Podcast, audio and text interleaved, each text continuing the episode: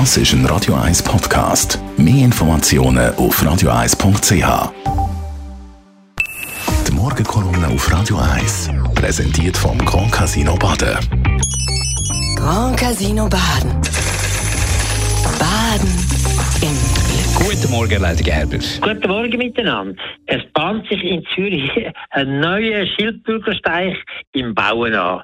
Wir haben schon eine lange Leidensgeschichte wegen dem neuen Fußballstadion, das man eigentlich wünschte, aus verschiedensten Gründen. Das geht jetzt etwa ins dritte Jahrzehnt und es geht einfach nicht vorwärts. Es hat aber mindestens vier oder noch mehr Volksabstimmungen gegeben, zum Teil mit ganz deutlichen Mehrheiten, die gezeigt haben, wir wollen das. Ich kann mich erinnern an das Projekt, das ich damals noch zu verantworten hatte, das sogenannte FÜFEG oder das Pentagon, wo ganz schönes Projekt war, in meiner Meinung, hat zwei Volksabstimmungen bestanden, beide mit ungefähr 80 Prozent Ja-Mehrheiten. Auch der Gestaltungsplan ist ja so durchgekommen.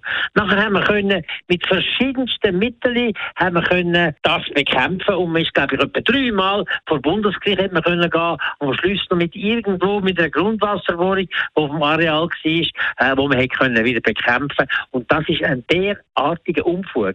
Wir haben mit all den Rechtsmittelmöglichkeiten in der Schweiz haben wir weit überreizt. Natürlich muss man sorgfältig sein und auch an der Bevölkerung und an den Gegnern Gelegenheit geben, irgendein Vorhaben zu bekämpfen und ihre Argumente vorzubringen und vielleicht auch bessere Lösungen zu erzwingen. Aber was wir da mit diesen Sachen heute machen, ist wirklich ein Unfug und kostet uns unglaublich viel Geld.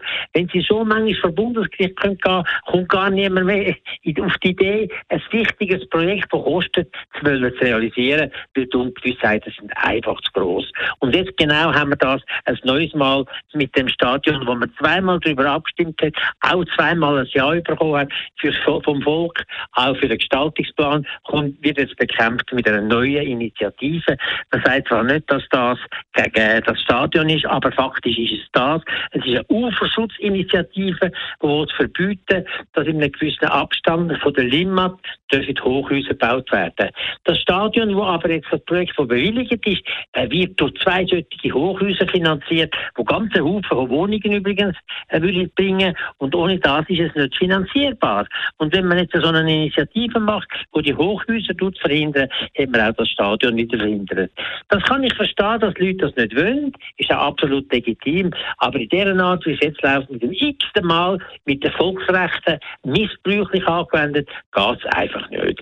Wir tun uns in der Schweiz selber irgendwie das Grab schaufeln, die ganze Initiative verschwindet, dann kommen wir zu einem totalen Stillstand bei ganz vielen Sachen und das darf nicht der Fall sein. Zurzeit liegen in der Schweiz Tausende von Wohnungen können nicht gebaut werden, weil sie durch irgendwelche Einsprachen und komplizierte bürokratische Reglemente verhindert werden.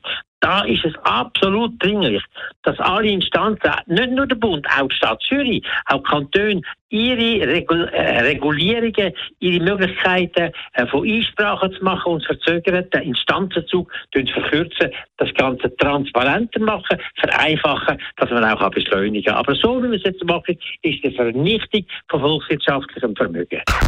Die Morgenkolumne auf Radio 1.